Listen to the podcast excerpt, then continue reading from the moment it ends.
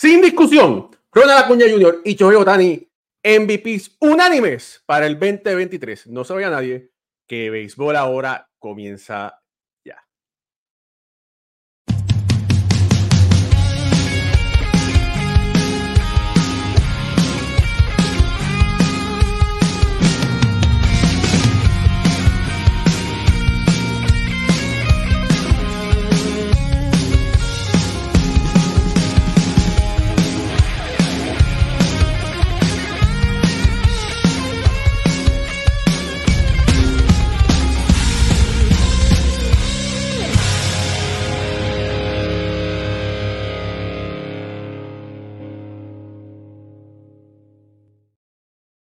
Muy buenas noches familia del béisbol, bienvenidos a otro programa de béisbol ahora por aquí, por su canal favorito. Mi nombre es Raúl y Ramos, ya mismo por ahí se estará conectando Pucho Barrios y Moisés Fabián. Bueno, mira, hablando del Rey de Roma, por ahí conectado Moisés Fabián.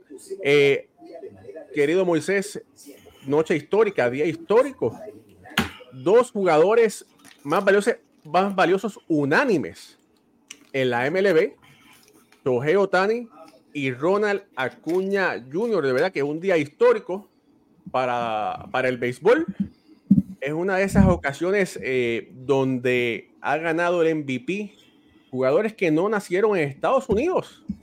Podemos recordar cuando Sammy Sosa y Juan González eh, lo ganaron y esta vez, una vez más, eh, Otani vuelve a repetir unánimemente ganando el más valioso y Ronald Acuña Jr quien está escribiendo otra página para su, en su joven carrera de béisbol, consolidándose como posiblemente el jugador venezolano número uno en este momento. Con las buenas noches, Moisés Fabián. Saludo, ¿me escucho ahí? Perfectamente. Eh, saludo a los amigos de Béisbol ahora. Eh, algunas páginas de Venezuela decían que era el único jugador que ha debutado después de ser más valioso corrección, Miguel Tejada en el 2002 fue más valioso con Oakland y a los 15 días ya estaba en la Liga Dominicana de Béisbol. Vladimir Guerrero también fue más valioso con grandes ligas y también jugó con el Licey. Claro, el hecho de Ronald Acuña es que debute el día que le dan el premio. Ese sí ha sido el único. Pero vi algunas páginas de nuestros hermanos venezolanos diciendo que primera vez que un más valioso en una liga de invierno juega después de ser más valioso. No. Miguel Tejada lo hizo en el 2002, después de ganar con Oakland el premio de más valioso. Y debutó con las Águilas Cibaeñas. O sea, jugó ese mismo año con las Águilas Cibaeñas. O sea, pero no le quitamos el brillo porque el brillo que tiene Acuña en este momento es único e impresionante. Además, eh, está en su momento. Ahora mismo es la cara del béisbol venezolanos, son de estos tipos que tienen una obra de líder súper especial. Pero quiero decirlo por aquí, porque no tengo confianza en algunos colegas venezolanos que tienen páginas que lo han escrito eh, único, único. Bueno, único el hecho de que el día que se lo anuncian, entra. Pero ya Miguel Tejada comió mucho polvo después de ser más valioso en la Liga Americana con Oakland. De ahí para acá ganó Corona con las Águilas, Clásico Mundial y todo lo que le dio la gana a Miguel Tejada. Oye, Moisés, fíjate, quiero hacer un paréntesis y has dicho algo que lamentablemente es una realidad y es la desinformación, ¿verdad? Hay muchas páginas, no solamente venezolanas, hay muchas páginas de todos sitios, ¿verdad? Puerto Rico, Dominicana, Venezuela, Estados Unidos, donde quizás por buscar un clic o quizás por no verificar la información, sueltan lo primero que le venga a la mente. Ah, a mí me parece, voy a tirarlo por ser el primero. Y no es así. Y esa es una cosa que debemos, por lo menos aquí en Vivo ahora, tratamos de, de hacerlo correcto. Eh, aquí en los medios, Moisés en, en, su cafecito, en todos sitios, ¿verdad? Tratar hay de dar. Investigar, hay que investigar porque uno no puede tratar de dar paro noticioso en base a mentiras. Porque a veces tú dices una mentira y lo leen 10 mil. Y cuando rectifica lo leen mil. Ya los son 9 mil, se quedaron con una laguna por eso es importante siempre eh, edificarse. Cuando uno va a escribir, sobre todo, que las letras quedan, no se pueden borrar. Los videos se quitan, pero el que lo vio y no vio la aclaración se queda con la laguna. Bueno, oye, el, el extraterrestre, como tú dices, ganó, vuelve a ganar un premio más valioso y eso lo ayuda a, a seguir elaborando la leyenda de Otani, que lo más probable el año que viene no va a utilizar eh, una gorra con, con la areola de los angelinos, posiblemente cruce aproximadamente, que son 18 millas de los angelinos a los Dodgers, todavía no se sabe. Se habla de que los Cubs están muy agresivos, eh, interesados en buscarlo. Obviamente se mencionan los Yankees, se mencionan los Mets, eh, San Francisco, todo el mundo quiere a Otani. Pero bueno, fíjate, en esta temporada, lamentablemente, eh, se lesionó el final y no pudo seguir lanzando como lo había hecho, pero una magnífica temporada para el japonés en esta ocasión. ¿Y Puchito, qué dice? No, yo creo que saludo a todos un poquito tarde, pero andamos, ya ustedes saben, buscando la mejor información. En el juego, estaba en el juego de Ponce y Santurce. Estaba en el juego, estaba en el juego de Ponce y de Santurce, estaba ganando Santurce dos carreras por cero. Eh, mira, eh, yo creo que es como dice Moisés, el samurái no es de, no es de este planeta. Eh, los peloteros y ese hombre está en otro, en otra, en otro escalón solo. Y yo creo que esto le que ha demostrado, ¿verdad? Que, hacer lo que Tani hace eh, no, es, no, es, de este mundo, no es normal.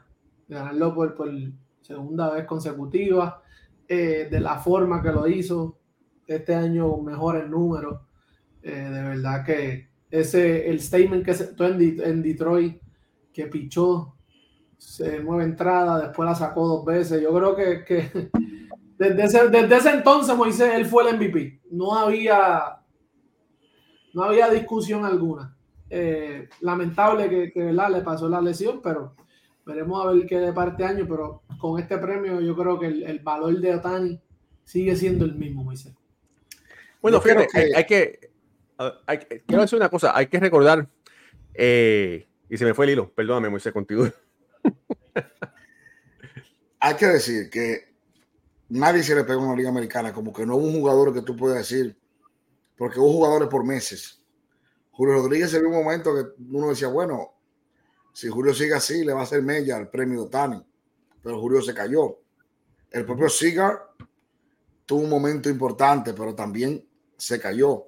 Seymour también se cayó, o sea, no hubo un jugador ofensivo en la Liga Americana Otani dejó de jugar hace como un mes y algo, dos casi.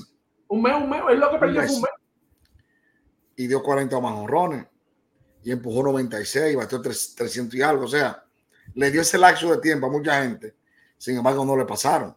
Entonces ahí tuve la importancia de este tipo, de cómo batea, de cómo él, de, de cómo él es un tipo que se va delante de todo el mundo con la ofensiva. O sea, perderse todo estos partidos y quedar por encima en honrones de Siga, de Semi, de Julio, es una cosa brutal. Y se convierte en el único pelotero, jugador, que respira por, por boca y nariz, en ser más valioso unánime dos veces.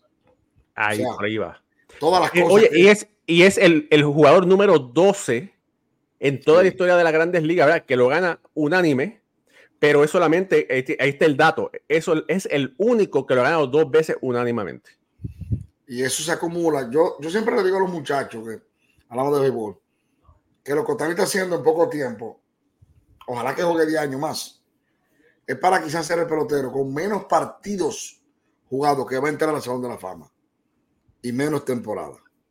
Sea, porque están acumulando tantas cosas juntas que no hay que darle una longevidad de que no que 15, que 20 años, 19 carreras, que son cosas tan, tan grandes como lo que él hace, que eh, no hay que ser un, un, mago de béisbol para decir que él en poco tiempo está acumulando méritos para hacer un salón de la fama.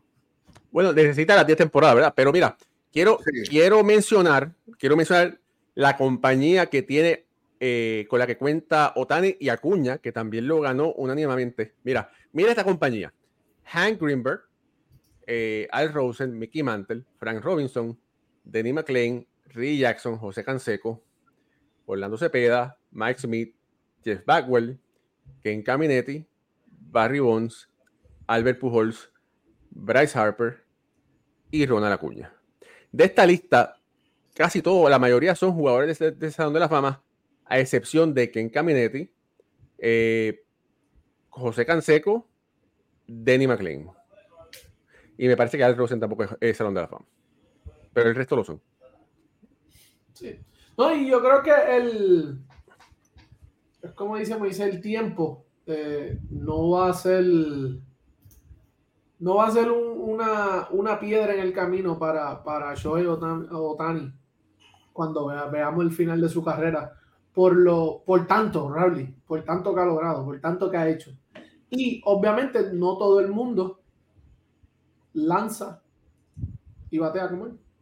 Y lo hace de la manera que lo hace, como lo hace. Y, lo hace elite. Sí. Porque eso es, eso, es, lo difícil. Ah, eh, ya, ya, me acordé lo que iba a decir. Mira, eh, Otani junto a Marcus Simen y, y Corey Seager estuvieron en todas las papeletas. Esos fueron eh, los primeros tres, ¿verdad? Otani 420 puntos. Eh, obviamente 30 eh, votos de primer lugar. Corey Seager 264 puntos y Marco Simen muy cerca 216. Julio Rodríguez 197. Y lo que quería decir era anteriormente que aunque Corey Seager y Marcos Simen tuvieron grandes temporadas, eh, resaltaron mucho más durante la postemporada y hay que recordar que estos premios se votan en el último día de la temporada, básicamente. O sea, que lo que se hace en la postemporada no cuenta. Esto es solamente lo que ocurrió durante la temporada regular del 2023. Lo mismo con los managers del año, que mucha gente piensa que por si ganan la Serie Mundial tienen posibilidades, pero eh, es bueno que aclaraste eso. La gente se vota el día después para que eso no afecte ni infecte la intención del votante. Porque si fuera de otra manera, hubiera muchos cambios al final de temporada. Mira, oye, y nuestro, que, y nuestro querido amigo Ulises Mesa está soñando, o sea, que Ulises sueña despierto, ¿verdad? Y Ulises, mira lo que hizo así. Está soñando vestido con su payama de los Mets, soñando que un Otani va a estar comiendo Lomé ahí eh, en Queens. Así que bueno, vamos a ver qué va a pasar con todo eso. No, y, hablando de lo, ¿verdad? Cuando cierren las votaciones, Moisés, yo creo que, la, la postemporada te ayuda a crear una narrativa para tu carrera. ¿verdad? Hay muchos jugadores que nosotros recordamos por, por la postemporada, por lo que hicieron en playoff, por ciertas series, por ciertas cosas. Y el tú, yo creo que si llega a ser ¿verdad? abierto a, cualquier momento la, votación, Texas hubiese quedado con todos los premios porque de verdad lo que aunque con el premio del el, manager del año, para mí Bruce debió haber sido el, el manager del año sencillamente por un equipo que no entró a postemporada, un equipo que invirtió y fracasó antes de llegar, un equipo que se mantuvo primero completamente todo el año en la división, eh, dominó de la manera que lo hicieron, yo creo que, el impacto Ochi fue más de lo de, lo de Brandon High en, en, Baltimore. Lo que yo, para mí, para mí, esa fue, esa, esa fue mi opinión y sencillamente porque Baltimore, aquí todos sabíamos que desde el año pasado, que este año venía así, porque tenían los prospectos, Ali Rochman fue un fenómeno la segunda mitad, eh, Jorge Mateo, sabíamos de Gunnar Henderson, yo creo que sí, Brandon High movió la ficha, supo manejar el bullpen, pero si Tampa Bay, Raúl, no llega a tener el comienzo que, que, tuvo, Baltimore hubiese estado primero en la división desde el primer mes. Pero mucho, fíjate, no estoy, no estoy de acuerdo contigo totalmente, porque cuando el año, cuando comenzó el año, sí se hablaba de Tampa, pero también se hablaba de los Yankees y se hablaba de Toronto, que estuvo ahí, ¿verdad? Se hablaba de todo el mundo, menos de ese equipo de Baltimore. Y aunque sí, ese equipo tenía los grandes prospectos que dieron, ¿verdad? Gunnar Henderson, que ganó el premio del novato del año, eh, Ali Rochman, eh, Anthony Santander y todos esos caballos, ¿verdad? Nadie pensó que Baltimore iba a robarse, como se la robó, esa división, que se la, se la robó cuando al principio pues, todo el mundo pensaba que era Tampa. Eh, y, aunque Texas se, se, especulaba, ¿verdad? Que esa división iba a ser una carrera entre Seattle, Houston y Texas, que fue lo que ocurrió, ¿verdad? Yo creo que nadie pensó eh, que Baltimore logró, iba a lograr lo que logró. Pero bueno, aquí no, aquí esto no es comunismo. Aquí, aquí podemos tener puntos de vista diferentes del béisbol. Así que por eso es que, que eso dice. Oye, Moisés, por ahí, Ulises Mesa te tiene una piquita. Dice, Epa, Moisés, no debes colocarte esa gorra cuando hablas del queso Tani. Ah, no, yo uso ahora por, el amor al béisbol, pero Otani está, está por los Chicago reunido, dicen. Ayer estaba en Los Ángeles. El hombre va haciendo su tour, parece. Eh, ¿Y de qué forma? Pero ¿sabe qué? Eh, voy a voy para atrás lo que mucho dice. Hay jugadores que la postemporada les salva su carrera y los pone visible ante los demás equipos. Porque a veces no es menos cierto que la fanaticada se concentra más a ver los juegos de playoff y ve jugadores de tanta valía y ve los datos que le abre los ojos al mundo del béisbol, que quizás no existen para, para muchos. Sin embargo, cuando tú lo ves en unos playoffs, en una serie mundial, en una serie de campeonato, entonces la gente dice, wow, pero ese pelotero aporta mucho, hace esto, aquello. O sea que hay muchos jugadores que los playoffs le han ayudado a salvar su carrera. Y con lo de Hate y Bochi, cualquiera de los dos creo yo que puede ser mani del año. El punto de Pucho está muy bueno. Y es verdad, eh, este equipo viene de.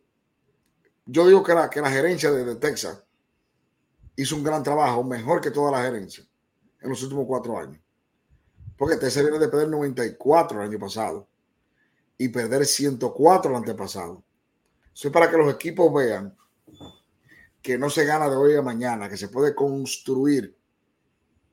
Se pueden ir construyendo las cosas, las piezas, para ser campeón. Y eso fue lo que hizo el equipo de, de los Rangers de Texas. Mi favorito era el de los Orioles porque por, por lo mismo, por lo propio que manejar novato, la incertidumbre, tú no sabes cómo viene el equipo. Pero si se lo hubiese dado a Bosch también, no porque ganó la serie mundial, no, no, olvidándonos de eso. Sí. Es como él logró clasificar al equipo también, después de venir de dos temporadas del hoyo. O sea, no todos los equipos, es la primera vez que pasa en un equipo, dos temporadas atrás pierde 102 juegos y es campeón mundial. Eso no se ve. Eso no se ve. Pero son méritos merecidos para ambos. Mira, por aquí hay un mensaje de, de nuestro querido amigo Waldemar Ramos, mi primo. Dice, quiero felicitarlos por la extraordinaria cobertura junto a un tremendo análisis y excelentes entrevistas en la serie de las Águilas y Licey en Nueva York. Eh, hay que resaltar el gran trabajo que hizo Moisés Fabián allá en, los comentarios de los juegos. Oye, Moisés, te escucharon por lo menos un millón de personas por juego. Eh, el, por la, ¿cómo es? Por la, por la mega. Algo más de ahí. sin contar el app. No, sin el app, creo que cerca de dos millones diarios se conectaban. Ese es el rating real. Estamos esperando lo que Arturo no lo va a conseguir, las mediciones, porque se piensa que sábado y domingo estuvieron bien altas. Bien, bien altas. Sábado y domingo. Muchas felicidades a Moisés y a, y a Pucho, que bueno, que ahora Pucho eh, vuelve, bueno, no que vuelva, pero se incorpora, se incorpora como un nuevo talento del show en pelota que es dirigido por nuestro querido amigo y hermano Johnny Trujillo. Y fue parte de ese primer eh, programa que fue el pasado sábado. Y lo subí aquí a Béisbol ahora, lo pueden ver si quieren, que es ese programa sobre los Titanes del Caribe. Excelente programa, eh, lo pueden ver. Se los recomiendo de verdad y excelente labor que hicimos ahí en esa cobertura. Eh, mira, quería, quería hablar un poco, tenemos que hablar un poco sobre, sobre Ronald Acuña Jr., unánime, 30 votos, 420 puntos. Da la casualidad, que no hay casualidades en la vida, que Mookie Betts fue unánime segundo lugar. Todo el mundo votó por segundo lugar para eso. Y, y, lo que hablamos aquí, que fue las últimas eh, tres semanas de la temporada, fue donde vimos, o yo por lo menos vi, que se separaron grandemente. Porque Acuña siguió con mucha fuerza, terminó muy fuerte y eh, no fue el caso de Mookie Betts, que aunque yo entiendo, ¿verdad? Que Mookie Betts en un momento era merecedor de ese premio, eh, porque fue eh, capaz de jugar right jugar, capaz de jugar segunda, de jugar Ciore, ¿verdad? Que fue increíble, tuvo muy buenos números, pero al final Acuña cogió un impulso que se lo llevó enredado. Que Moisés fue el primero que, que aquí que dijo que no se le daba el crédito de lo que estaba haciendo Mookie Betts, que a veces ignorábamos, ¿verdad? Estos jugadores y mencionó el, la parte de, de, lo que estaba haciendo Mookie Betts, que estaba jugando segunda base, estaba jugando, jugó, llevó el campo corto eh, y estaba jugando en el jardín derecho. Eh, tú muy bien lo dices, Raúl, él se, eh, fue una, era una carrera ahí de, de, de Josico, ¿verdad? Hasta ese último mes y medio de la temporada. Luego Ronald entra en un slump por una semana, me acuerdo cuando bajó a Miami, no le fue muy bien y ahí todo el mundo entró en vela. Ese, esa serie de entre ellos dos en, en el Dodger Stadium también fue una serie que todo el mundo vio, los dos lucieron. So, yo creo que, que, que fue un MVP que fue a lo último, Moisés, que se, que se abrió. A y, después, y después de todo hacer el 40-70, es bien difícil que, que, que no, no, no, le dieran el MVP. Yo creo que lo histórico rompió el año pasado. Sí, e, el hecho de de Acuña poner números, escribir su nombre en los libros de historia y a inaugurar dos clubes, ahí selló, la, ahí selló eso. O sea, independientemente de, que de otras mediciones, del aporte per se, porque si usted pone a medir el equipo de Atlanta, laqueado por todos lados. O sea, estamos hablando de un tipo de un equipo que el left field ocasional que comenzó dio 40 jorones. Marcelo Zuna, de un equipo que, que, que, Riley, Alvis, eh, Olson, todo dieron palo. Ese equipo estaba laqueado por todos lados. O sea, tú podrías decir, yo le saco a Cuña la pieza y es posible que el equipo clasifique sin Acuña. Y es posible que los Dodgers sin, sin Mookie Bet en un momento no iban para parte, pero lo histórico está por encima muchas veces de ese aporte personal que puede hacer cada pelotero. Y lo de Acuña histórico se pone en los libros de récords ahora como el único 60-30, 30-60, 40-70, o sea, un libro nuevo que él inscribe y ya eso es histórico y clase aparte y clase única. Mira, fíjate, eh, quizás esta gran temporada de Ronald Acuña Jr. sirva para que la base robada como estadística vuelva a tomar el impulso que había perdido. Porque Moisés, eh, que disfrutó mucho el béisbol de, de, los 80 y de los 90, se recuerda que estos grandes jugadores, los Ricky Henderson y otra gente, se robaba mucha base, los Ken Los 30-30. O sea, y, los famosos 30-30, Sammy Sosa, Mondesi, Alochoa, eh, eso era una cosa de locos. Sí, y entonces fíjate, esta temporada se robó mucha más base en comparación con otras. Acuña pudo poner esos números, así que posiblemente esa estadística se, pues, se pueda volver a establecer, porque si, si se decía o se dice que la, que la base robada te podía afectar el WAR cuando te, ¿cómo es? te, te sacaban de out, la realidad es que es una, es una herramienta que es muy útil para anotar carrera, ¿verdad? Porque si tú estás en primera y te puedes llegar a segunda con un giro de nota, y el que, y el que gana el juego es el que más carrera nota. El que más pilla, ¿Verdad? Y entonces hay que ver qué es lo que está pasando. Mira, oye, por aquí, Moisés, hay un comentario muy interesante de nuestro querido amigo Iván Hidalgo. Dice, a Moisés hay que buscarle una gorra de República Dominicana del Clásico Mundial o una gorra con una taza de café. Así que, oye, mira, te la, este te la voy a dar. Esta gorra me regaló de, el Peralta, el lanzador de los Dodgers, tengo que usarla. Te, te, puede, te puede mandar a hacer una, un logo que tengo una taza de café con las costuras. Ahí tienes el logo ya de. Iván, ¿qué pasa? No te tengo doy. Y si Otani se va para allá, me compro de una vez a Otani. Porque. ¿Sabe que, que, que muchos quisieron desmeritar las bases robadas por el asunto del, del viraje del lanzador? Sabe que no se puede virar más de dos veces y a la tercera vez el corredor gana la base. Ahora, ¿cuántos se robaron 70? Exacto. Simplemente cuando usted quiere venir a mí y dice, no, que, que, hay que poner un asterisco, porque el famoso asterisco de mucha gente, a la base robada de la cuña, yo le pregunto, ¿cuántos se robaron 70? ¿Cuántos se robaron 50? cuando se robaron 40 y dieron 40 jonrones. Si es tan fácil, si es tan cogido, deberían cada equipo tener dos jugadores de 30 y 40 bases robadas. Y no es así. Así que cuando en 20 años hablemos de esto, en 15 se hable de esto, no hay que mencionar nada de las reglas. Porque lo que es para todo igual no es, ventaja. Así solamente, solamente tres sobrepasaron la, la, cifra de los 50 y, y damos por, por, desapercibido, ¿verdad? No, no se le llaman, no llaman tanto la atención por, por las 73 de, de Ronald Acuña, pero un este, Ruiz quedó segundo lugar con 67 bases, que son, y no está lejos de, ¿verdad? De, de solamente a 6 de Ronald Acuña y eh, Colvin Karen, que fue el novato del año, con 54.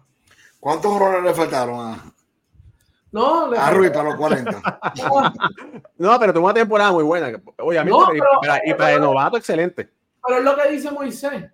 Cuando tú haces esto, 40, eh, 70, todos los demás que son tipos, mira, eh, el menos que el de los 10 de un top del top 10 que quedaron en la liga, el menos que se robó fueron el número 10 se robó 33. Que desde hace cuánto no se robaban 30 bases. Sí, sí. estamos, que estamos, es como tú dices, Raúl, y esto es una estadística que, ojo, este año vamos a ver tipos también con más de 25 bases robadas. No van a llegar a 70, ¿verdad? Pero vamos a ver, va a volver el, el, el robo de bases va a coger un valor nuevamente. Porque tenemos tipos que todo, el top 10 de, de las bases robadas, todos se robaron sobre las 30. Sí. Mira, y lo interesante del caso es, y ustedes saben que en el béisbol hay 50.000 estadísticas. Y alguien lo va a sacar, alguien va a sacar. Eh, y si no, pues bueno, hay que sacarlo. De todas esas bases robadas que se, que se robaron, ¿cuántas carreras anotaron, verdad? De esa base, a consecuencia de esa base robada. Y es una buena estadística que ayudaría, ayudaría a medir la eficacia, ¿verdad? De esa estadística. Pero no nos podemos olvidar que GMC Rentals, gmcrentals.com 787-423-23. Si necesitas un equipo para mover la mercancía en tu almacén, en GMC Rental contamos con los montacargas o mejor conocidos como los fingers de mayor eficiencia en el mercado. Somos los únicos que tenemos fingers eléctricos como Tesla. No importa la marca o el modelo, en GMC Rentals podemos resolverte. Contamos con profesionales altamente calificados para dar el mejor servicio de reparación y mantenimiento. Visítanos en Bayamón, Cataño, Carolina, en Puerto Rico, 787-423-23. Si te hace falta una pieza que no la consigues en Estados Unidos o Dominicana, llámalos, escríbele y ellos te la pueden enviar por correo gmcrentals.com. Ahora sí. Miren, eh, otro dato interesante, ¿verdad? El tercero en MVP de la Nacional fue Freddy Freeman, 227 eh, puntos, eh, cogió 17 eh, votos del tercer lugar. Los otros 13 los cogió Matt Olson, que quedó cuarto. Colvin, Carroll cogió, quedó quinto, Juan Soto sexto, y ya después por ahí Austin Riley, Luis Arrae, Francisco Lindor cogió un par de votos, Cody Bellinger, William Contreras, Bryce Harper, Flexner y después ahí el, el montón que cogieron un voto de tercer lugar y cositas así. Pero mira, eh, qué bueno, qué bueno por eh, Ronald Acuña Jr., qué bueno que, regresa al béisbol venezolano, porque recordemos que el año pasado eh, hubo, unos malos entendidos con la fanaticada de Venezuela y él, porque, bueno, la fanaticada caribeña. Es que él es, él es así. Es, es, es caliente. Y entonces ahí peloteros que, ¿verdad? que cogen las cosas a pecho, no se sabe, ¿verdad? Pero bueno, no importa. Lo importante es que regresó, regresa al, al béisbol venezolano y, y, qué bueno, qué bueno por toda, por toda esa fanaticada que lo va a aprovechar, lo va a disfrutar. Ahora, les ten, eh, Moisés y Pucho. A mí no me gusta hablar de sobre controversias, ¿verdad? No me gusta. Eh, pero tengo que traer un tema. y, y creo que es importante que lo discutamos aquí. Pero si no, no sin antes, recordarles que este programa viene a nosotros gracias a Carlos Bonilla de cuidatufinanzas.com. Si necesitas a alguien que te ayude a planificar tu retiro, aumento de activos, planificación de presupuesto y plan para situaciones inesperadas, Carlos Bonilla es la persona que tiene todas las licencias federales que te puede ayudar en Puerto Rico, en los Estados Unidos, en todos los estados y te puede ayudar también en República Dominicana. Cualquier cosa, llámalo, escríbelo y Carlitos te va a poder ayudar. Bueno, ahora sí. Eh, se acabó la serie de Titanes del Caribe. Y lamentablemente salieron eh, unas declaraciones del presidente del Licey, donde aparentemente la pasaron muy mal, que más nunca regresa a Nueva York. Eh, y, y, me, fíjate, como fanático del béisbol, me duelen. Me duelen porque, por lo menos lo que yo vi ahí, lo, todo lo vimos bastante bien organizado. Estuvimos allí, ¿verdad? Estuvimos allí. Sí, es cierto que hubo problemas con el, con el avión eh, que fue a llevar los peloteros, pero son cosas que de verdad. Eh, Por eso, eso no lo controla son cosas que pasan. Ni lo controla. Son cosas que pasan, ¿verdad? Titana del pero Caribe. aquí, aquí el verdadero ganador fueron los fanáticos, la gran familia dominicana de la de Nueva York, de la zona este de los Estados Unidos, que se disfrutaron ese partido. Oye, esos 25 mil de la primera noche sonaban como los 40 que caben en City Field.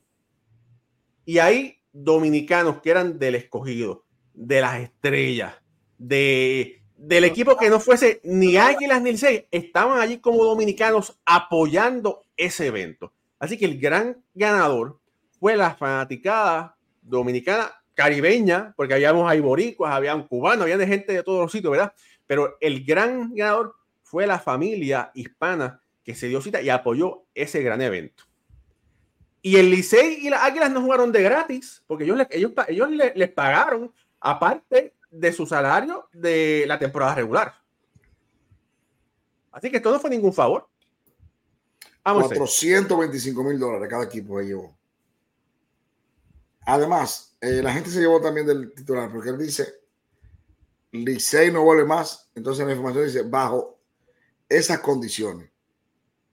¿Qué te está diciendo? O sea, la gente se llevó de la magia de que Licey no vuelve más. No, no, él lo aclaró en la noticia y dice que Licey no vuelve más bajo las mismas condiciones. O sea, que le pidieron que le mejoraran algunas cosas. No es que Licey no vuelve porque hay un contrato firmado por tres años. Porque ningún inversionista va a meter 8 millones de dólares el primer año, perdón, sin tener garantía de que el evento se va a repetir para seguir recuperando y seguir creciendo. Son tres años Titanes del Caribe, que hay por lo menos tres firmados. Lo del avión, eh, yo creo que yo hablaba con Arturo hace un, un rato. Me dice, bueno, pero no, nosotros no somos aerodón, aeronáutica civil ni nada de eso. Moisés, y, para que las personas sepan, Arturo sí. es el gerente de la Mega. El director de programación de el Mega. El director, sí. ok, ok, perfecto. Y, y, quien fue que montó la transmisión también en, en, en español. Eh, y lo extraño es que nada más el que es el Licey y la Águilas no se ha quejado. Entonces, que algo anda mal. Y a las Águilas se le retrasó el vuelo. De, de, allá para acá, tres horas se le retrasó el vuelo a las Águilas. Y de aquí para allá se retrasó el Licey tres horas. Lo que pasa, me están explicando que hay un, algunos aspectos en los aeropuertos. Por ejemplo, cuando el equipo de Licey llegó a Dominicana, a la hora que llegó, hubo que pararle un solo carril para ellos solos para recibir la maleta y no habían empleados suficientes porque son vuelos privados. Que obviamente se incrementa el, el, el, el flujo de muchas cosas porque ese, ese avión no está programado. Uh -huh habitualmente como que JetBlue tiene dos vuelos diarios, fueron, ¿te entiendes? Entonces, uh -huh. pasan esas cosas. Eh, que ellos dejaron de que lejísimo en el, en, en el estadio, pero ¿por qué a veces lo dejan fuera? Y las águilas, Pucho y yo, el primer día que llegamos, vimos las águilas desmontándose ahí dentro. Uh -huh. Era más feo el autobús del Licey, que lo van a dejar fuera. Si el de las águilas lo vimos nosotros los tres días desmontándose ahí adentro. Entonces yo no entiendo por qué el autobús del Licey no entró. O fue que entró mal por la parte A y tuvo que caminar. O no se puede entrar por la, por la Silver, por la calle Silver. Eh, eh, entonces, ellos también tienen su, su, su desorganización, porque miren, eh, esto lo voy a decir, pero yo creo que falta mucho profesionalismo en algunas partes. ¿Ustedes vieron el rote que le hicieron entre nosotros? Ah, yo lo tengo. Lo puedo buscar para que la gente lo vea. A última hora. A última no, no, hora. Pero no, no, no ni siquiera a última hora.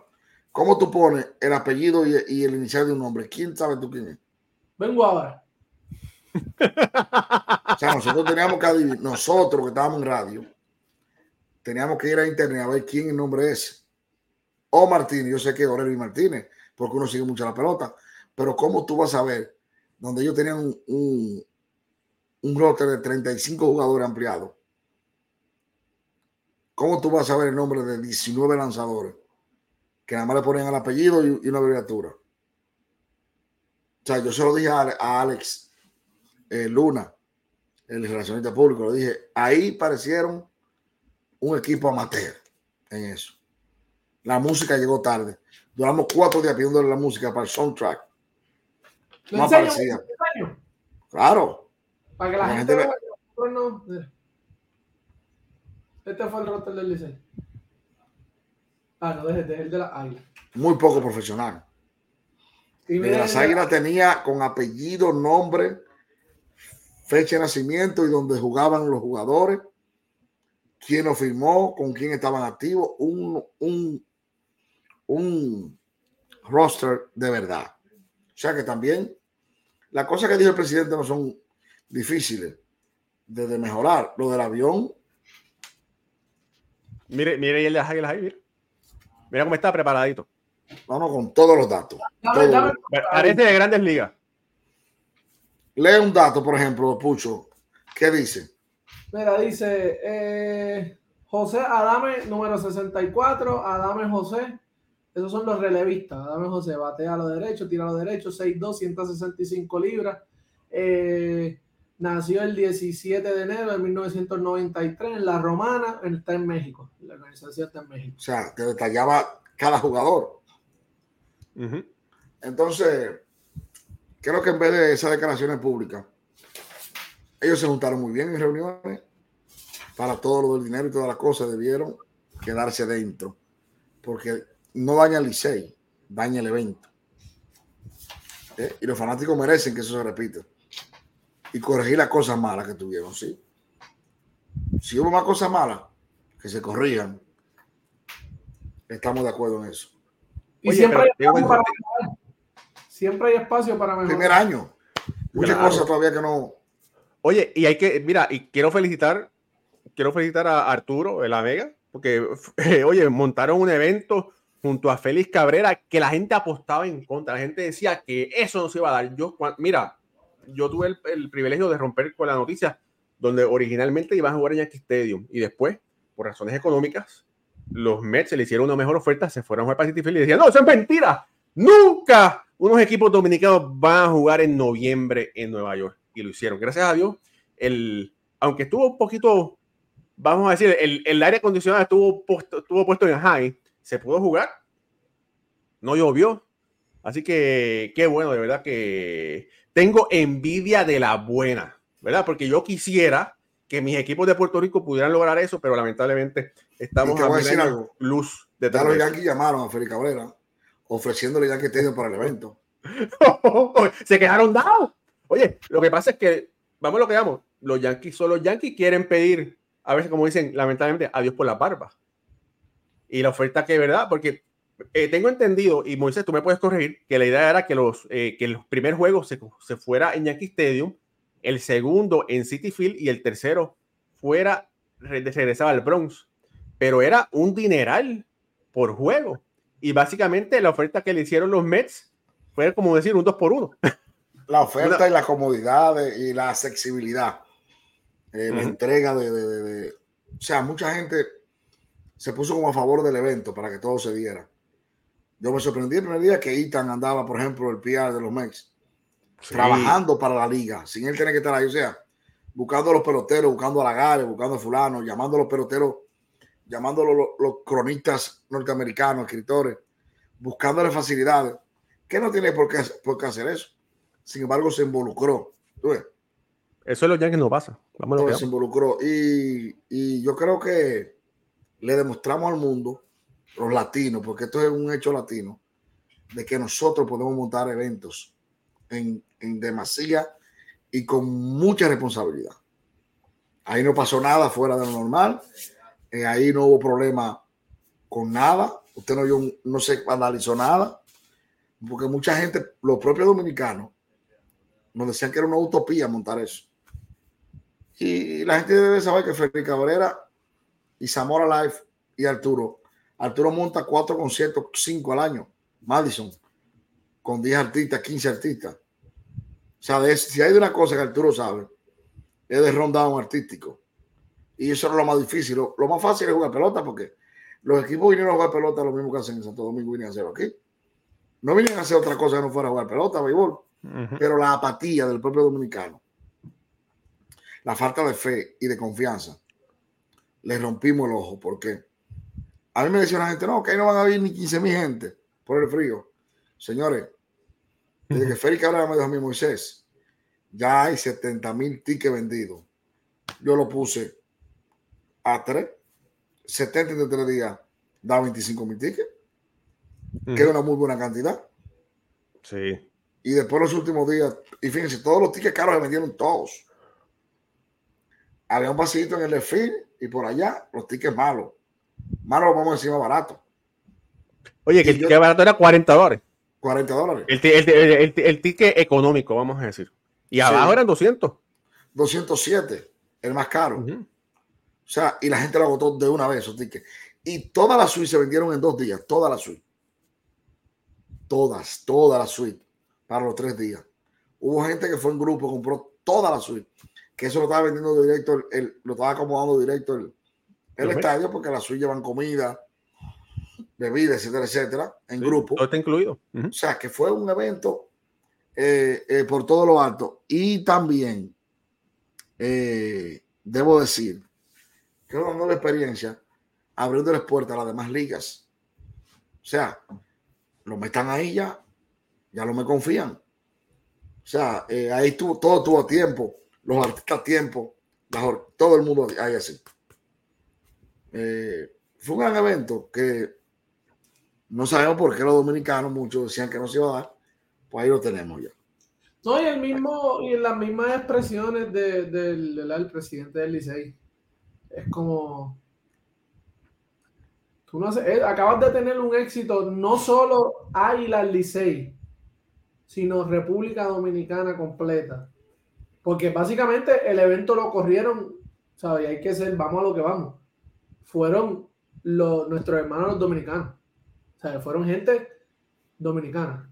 Turo, dominicano, Félix Cabrera, son dominicanos. El otro, dominicano. Todos, todos son de la, de, la República, Todos son compatriotas. Es un evento que corriste tú, corrió tu, tu país. En un país extranjero.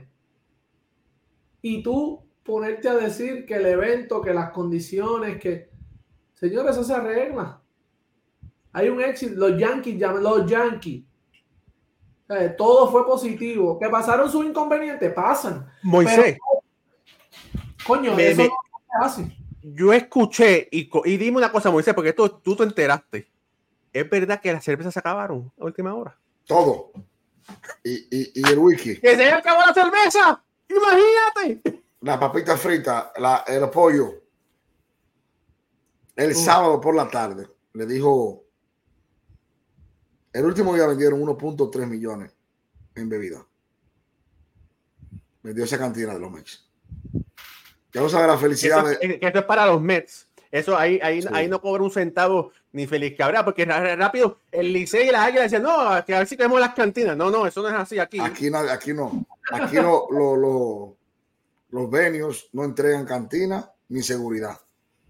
Tú puedes poner seguridad de la tuya extra para trabajar con ellos. Por aquí, la unión eh, corre todo el evento. Tú el Madison, la cantina del Madison y la seguridad.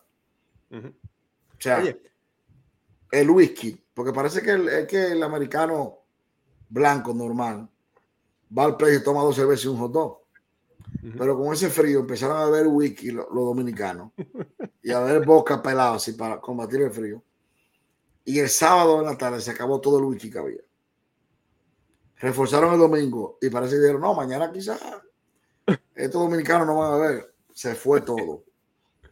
El pollo, la comida. Eh, oye, pero lo más grande, que hasta las tiendas de venta de, que hicieron especial, vendieron todos los juris.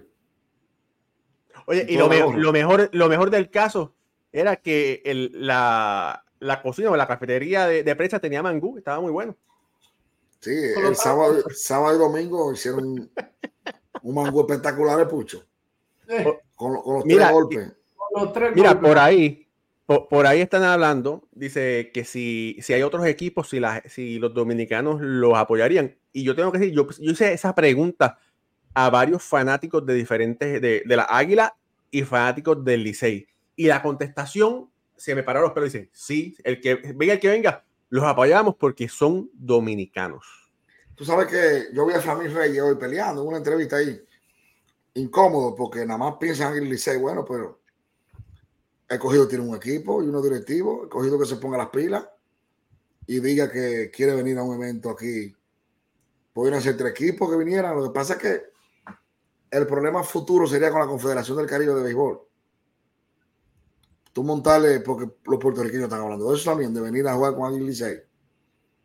Entonces, eh, yo sé que va a haber interés encontrado, porque se ha descubierto una gallinita de huevo de oro en Nueva York. Mi hermano, mi hermano, mire, 90.900 fanáticos pagando. Hubiese la boleta que dan las emisoras. Eh. Son casi 10 millones de dólares en boletería. Entonces, eh, pero la Serie Caribe lamentablemente no mueve a esa gente. Porque ha pedido el interés. No hay una Serie Caribe que tú digas de que con ese éxito. Hermano, yo miré para abajo y ahí había más de más de 20 mil banderas, hermano. O sea, porque estamos hablando que en el Bronx, New York, tenemos un millón de dominicanos por esa área. Y ahí vino gente de todos lados, de Boston, de Lawrence, de Rhode Island, de Miami, de Ohio, Ahí vino gente de Puerto Rico, mi hermano Pucho y más, vinieron. De Santo Domingo vinieron aviones llenos. O sea, esto es algo que atrajo a la gente porque es Nueva York, señores. Pero, oye, y ojo, porque yo escuché que por, por la, quizás más, vamos a decir, mala planificación, eh, mucha gente de Dominicana no pudo venir a ver ese encuentro. Eh, quizás no pensaba que iba a suceder. No sé, no sé, no, no, creía. No lo creía. La gente tú lo decía, ¿tú crees que se va a vender? No, que eso es mentira. Apostando a, la negatividad. Pero yo cuando dije, ve acá, pero ¿y cuál es? Esto no es música. Aquí no hay que frontear, como dicen. ¿Tú crees que la necesidad de anunciar, tenemos 70 mil boletos vendidos? Y yo dije, tú, cuidado si lo están bloqueando. Y dice, no, queremos venderlo todos el mismo día porque eso garantiza. Nadie que se planifica para ir al play deja de ir al play. O sea, cuando tú compras un boleto para un juego el sábado, tú tratas de ir porque tú eres fanático. Y yo te aseguro, Raúl y, Pucho, que todo el que fue a este evento repite. Claro. Oh, claro. Oh, Pucho, ya Pucho dice que regresa y yo, y bueno, aquí es pagar los puentes y llegar allí. Te lo aseguro. Y te aseguro que va a estar mejor organizado. Si, si no te gustó algo, pero por ejemplo, la parte del juego, que valga o no valga, eso ya son asuntos de la liga que ahí tienen que entrar en negocio con, con los demás equipos. Ojalá que valgan en el calendario. Eso es, si lo planifican, si lo planifican eso, lo que pasa es que eh, no valían porque ya los habían vendido como parte del itinerario. Y vamos a lo que vamos. no es secreto que el Licey solamente vende los tickets así, no, no los vende en línea, ¿verdad? Por lo menos este los años pasados no. No. Así que existe un negocio ahí de venta de. lo que pasa es que de ticket. Eh, el que se abona ya por 25 juegos, tú le quitas dos, va a decir, ah, dos juegos menos. Bueno, decirlo la temporada. La temporada que viene, nada más va a abonarte 23 juegos. Claro. Y tú vas a pagar por eso. Igual que los anunciantes. Porque ese era uno de los temas, de que no, que vamos a denunciarlo. Se quedan allá esos anunciantes y se buscan nuevo aquí. ¿Cómo se hizo? No, y yo Sí con la serie del Caribe, Moisés, eh, hemos visto en las últimas series del Caribe, lo único que se llena es el Hontín. Sí. El local. Es claro. Es claro, la, serie del Caribe, lo que se están, lo, que se los juegos que se llenan claramente son los, cuando juegas con el equipo local. De ahí en fuera, los parques no se mete gente. En ninguna Mira, gracias por ella a Santiago, que, a Santiago Santos Alberto que dice que se vende por UPA Ticket. Bueno, ahí está. Eh, mira. Eh, sí, ya ahora estamos modernizando, pero el cogido, el, el cogido del papá de la liga en eso. El cogido te vende por todos los lados, te lo pone en supermercado. En mercadeo le cogido el papá de la liga. Son gente que piensan. Eh, hablando de otras cositas, ¿verdad? Porque se está acabando el tiempo. Eh, hay que decir que, que los dueños de las grandes ligas votaron unánimemente para que Oakland se mude a Las Vegas. ¿Algún, algún comentario sobre eso, Pucho? ¿Qué quieras decir? Yo creo que pues, ya es la tercera ¿verdad? franquicia, lo vimos con Milwaukee. vi la foto, no me acuerdo de los nombres. Texas también fue un equipo eh, eh, movido. Y Washington, nacionales. Han, habido muchos. Han habido, está Texas, Baltimore, que era de El último que se movió fue Montreal. Montreal, mm, fue, el último. Que, que Montreal jugó 42 juegos en Puerto Rico. Sí. Y se llenaban todos. Yo me acuerdo haber ido para allá pero eran 20 mil personas en comparación, pero, pero, pero, metían más que las cuando la gente iba a Montreal. Y más que Tampa. Y más que Tampa. No sé. Eh, yo creo que pues la liga buscando opciones, eh, moviendo eso mismo, lo que estamos hablando, el mercadeo, moviendo fanáticos, que la gente vaya. Ahora hemos visto el Las Vegas es un espectáculo total.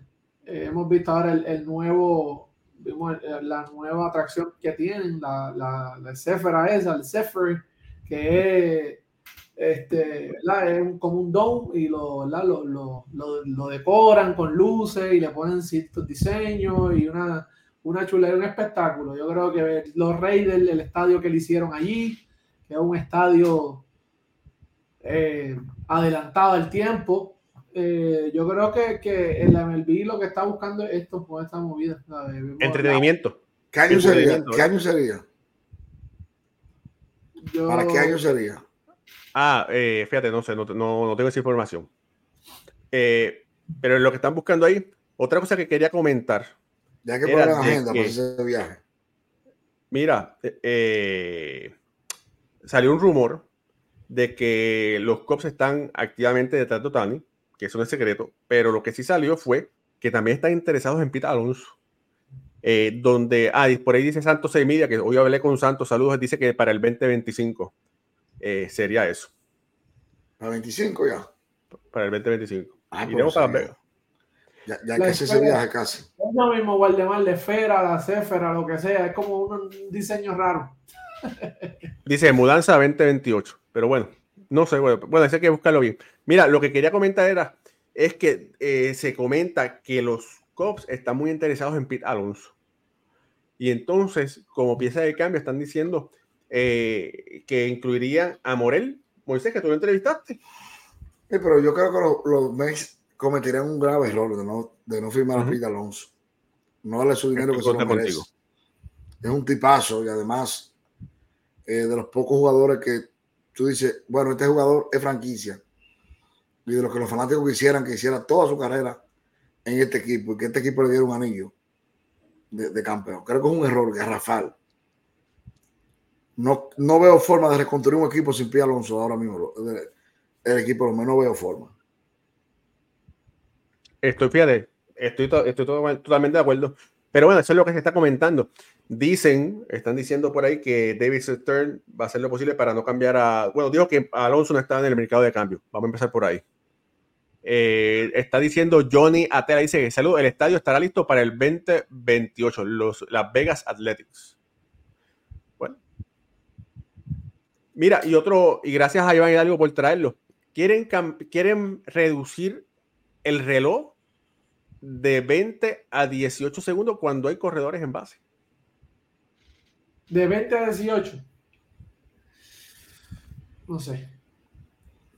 Yo creo que tú sigues poniéndole presión a los Presión y, y, sacando a los lanzadores de su estado de confort. Yo, yo creo que el ritmo de los lanzadores, eh, este año vimos todas las lesiones de Tomillón, eh, que la gente, por más que diga que no, esto, el ritmo de juego influye. Eh, menos tiempo de descanso, eh, la preparación ahora este año debe ser completamente diferente. Los pitchers se deben estar preparando eh, físicamente, No, no mecánicamente y de, en el área de, de, la pelota, pero físicamente es una preparación diferente. Tu condición tiene que estar más, ¿sabes? Más, trabajar más rápido. Eh, yo creo que, que no, no, me gusta esa idea. Mira, eh, tengo, fíjate, voy a hacer una competencia, voy a hacer una, un sweep, un sweepstake, como dice, una competencia, una, eh, un sorteo. Vamos a hacer un sorteo. Usted escriba, ahora no, cuando se acabe el programa, porque eh, si usted lo escribe ahora, tengo que ver todo el programa para buscar el comentario. Pero una vez que se acabe el programa, usted entra y usted va a escribir cuál va a ser el agente libre de calibre que va a ser el primero en firmar. Escríbalo ahí. Y el que, y del, de los que adivinen, de ahí yo voy a coger un ganador y se va a llevar una gorra de béisbol ahora. Ahí está. Pero Pucho no puede competir ni a Moisés, porque imagínate, esa gente que tiene insight, después me ponen, no, que si te Oscar, no, que si fulano, no, que si vengado, no, no, porque imagínate, así no se puede. Así me vencen.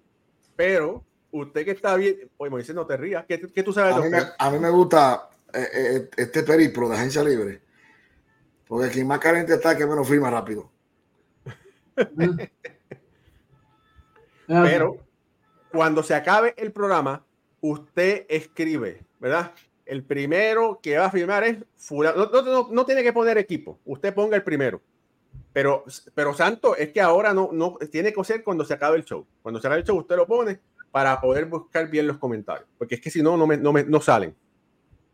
Eh, pero escríbalo, que entre ellos, eh, el, que, el que la pegue, entre, o, entre los que la peguen, se va a escoger un ganador y se va a llevar una gorra de béisbol ahora. Más fácil que eso, imposible. Mira, ¿vieron a Tani cómo recibió el premio? ¿Cómo recibió la noticia? Yo le decía a mi compadre Joan ahorita, digo, señores, lo que es el pelotero latino, diferente al pelotero de un país si es dominicano, venezolano, boricua, son 20 tigres al lado. Y, y vestido. Y tú sabes, y, y, Otani sencillamente, con su perrito, señores, la cultura, la formación es diferente. Por eso es la garantía de este tipo. Pero está en un sitio frío. Está con su suegra. Su suerita y su perro. Como andan en avión privado, se da el lujo de cagar el perro para donde quiera. ¿Dónde estará? Es que ese tipo se ve que es especial. Tú ves hasta la, tú ves la imagen de la foto, hasta paz da, da, una paz. Tú dices, wow, ese tipo es que es tranquilo, ese no le va a dar problema a nadie. Ese donde filme. Ahora hay gente fría, sí, porque Blaze cuando le dieron el premio ni se paró a la gente, ¿eh? ¿Ustedes no lo vieron? Cuando le dieron el, el a Blaze ah, sí. Tranquilo. Por lo menos lo demás, el, el, novato del año sí se emocionó mucho, Gona eh, abrazó a su gente. Pero yo dije, acá, pero este tipo no quería ganar el premio, ¿verdad? Porque se quedó normal, ni abrazó a la gente, ni se paró a, hacer su bulla. Bueno, lo que pasa es que se quedó en shock. Oye, eh, tengo que decir que, eh, ¿cómo se llama el hombre? Yoshinobu Yamamoto, el, que, el, el, gran lanzador japonés que va a estar eh, ajá, mira, por ahí dice, mira, ya, ya Javier dice, no, Yamamoto va a pichar, va, va a firmar con mi Yankee. Pero Javier, escríbelo cuando se acabe el show. Bueno, después de, lo que, después de lo que dijo el gerente, no creo que firme para Yankee.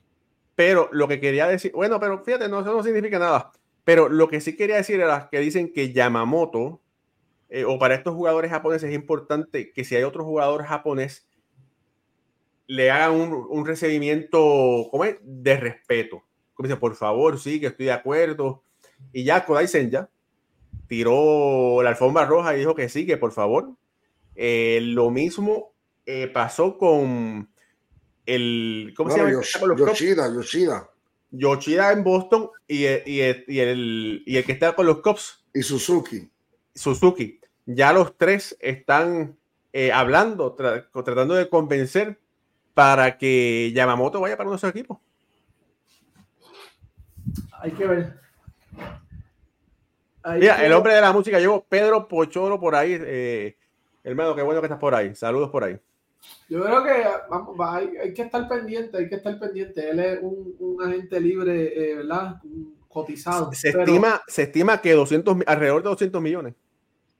no, esto no se va a mover hasta que Otani firme. ¿Tú crees? ¿Tú crees que Otani va a ser el... ¿ya? Este es el- e- e- esta es la agencia Por lo menos los mercados grandes. Porque van a esperar a ver con qué sea fulano para así. Java Cole y Berger, Java fulano. Ah, eh, Eso están esperando, creo yo. Hay que ver eh, lo- el contrato también. Todo el mundo va a ver el dinero. Eh, ahí todo el mundo va a esperar a ver qué hace, qué hace Otani. Así está esta agencia. Así de, así mueve este tipo la, la, las organizaciones y, y- y el, y el deporte. Mira, Johnny Atela dice que él ve a Otani en Boston. Bueno, No sé. todo es posible. A mí me parece, yo, a mí me parece que el primer agente libre grande que va a firmar va a ser Cody Bellinger. ¿Tú crees? Me parece. Hay que, hay que ver si Moisés saca la bola de cristal, porque la bola de cristal está perdida. Yo digo que hasta que Otani no rompe el hielo. Porque ya los equipos van a saber seguro que va a firmar Otani en las reuniones. Más o menos. Entonces ahí van a empezar ellos a decir. Ti- Tiene que haber tres caballos ahí, ¿verdad? Tiene que haber tres equipos ahí, porque no, no son, no son diez equipos. Él tiene que tener una preferencia por alguien. No, no, sí, él sí, pero. Y no hay mucho equipo que puedan darle ese dinero. Pero ¿cuántos? Bueno, o sea, todos lo ¿cuánto tú- quieren. Moisés, ¿cuánto tú crees que, que, que Otani va a firmar? ¿Por, cuánto dinero? De 400 pasa corriendo. ¿Tú crees que pasa 400? con las dos manos. Porque Otani le va a decir, mira, Otani va a pichar el año que viene. No el que viene, sino el próximo. El 25. Ujú.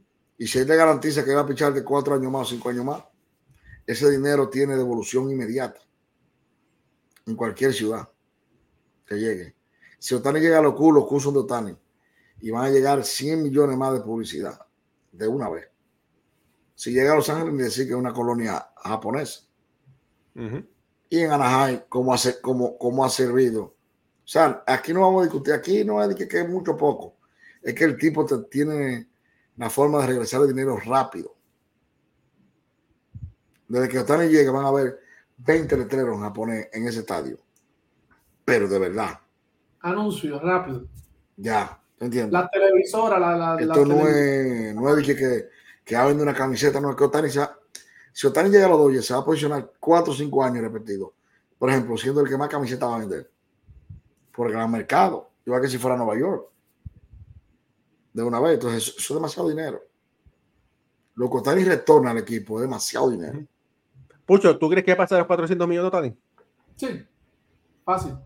Eh, tú, si tú no lo, si tú no lo das, ¿verdad? Como la gente lo quiere medir por, por, por, y porque, ¿verdad? Porque batea y porque, y porque pichea. Como bateador es el mejor bateador del mercado. ¿Quién es el mejor bateador que él ahora mismo en el mercado de la agencia libre? No, no, no hay. Él, Juan Soto. Ya. Y Juan Soto, Pero no, Juan, ¿tú no es agente libre? Juan Soto no es agente libre, pero Exactamente. está en el mercado, porque Juan Soto va- va- lo van a cambiar. No creo que San Diego eh, se quede con él. Pero en esta agencia libre, agente libre como tal, no hay mejor, no hay mejor bateador que él. que. No lo hay. Familia, es- Y ninguno, espérate, Raúl, antes de terminar, Ah. y ninguno puede decir, pero es que a Otani le dieron tanto. Tú me tienes, no. No hay. Esto es lo que hay para ti, por eso es- los demás deben firmar, los equipos son los que no van a firmar y no van a ofrecer, ¿verdad? Con esperanzas de, de- de tirarle con algo a ver qué cae. Pero no porque el otro pelotero esté esperando, como pasó el año pasado, que vimos los, los Correa, eh, el contrato de Sigel, toda esa, toda esa agencia libre, que verdad estaba bien, bien competitiva y todos estaban esperando para ver, ¿verdad? Porque más o menos todos tenían el mismo valor, pero aquí no.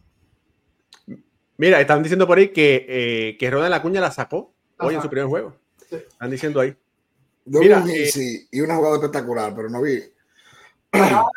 Fue casi ahora mismo. Ok. Se va a caer Mira. ese play. Eh, Quería decir, familia, esto es béisbol ahora. Si no se ha suscrito a nuestro canal, suscríbase a nuestro canal. Eh, síganos por Facebook, estamos en las redes sociales, eh, estamos cubriendo la Liga de Puerto Rico, obviamente hablamos aquí de todo un poco. Y también no olvide suscribirse al canal de Moisés Fabián, Moisés Deportes 1, por aquí, por YouTube. Y también está eh, nuestro querido amigo y hermano, también tiene su página en Facebook, Moisés Deportes. Ahí estamos. Eh, se nos queda algo, yo creo que hablamos de todo, ¿verdad? Sí. Bueno, familia, eh, de verdad que para nosotros es un gran honor, un gran placer que usted haya tomado su tiempo y esté con nosotros compartiendo, hablando de lo que nos apasiona, el béisbol. Eh, hoy es jueves, regresamos el lunes con el favor de Papá Dios. Se les quiere y no olvides algo. Vive la vida en conteo de 3 y 1. Tres bolas y un strike, siempre ready para hacerle swing a la vida. Se le quiere. Que Dios, Papá Dios te bendiga, a ti y a tu familia. Y nos vemos muy pronto.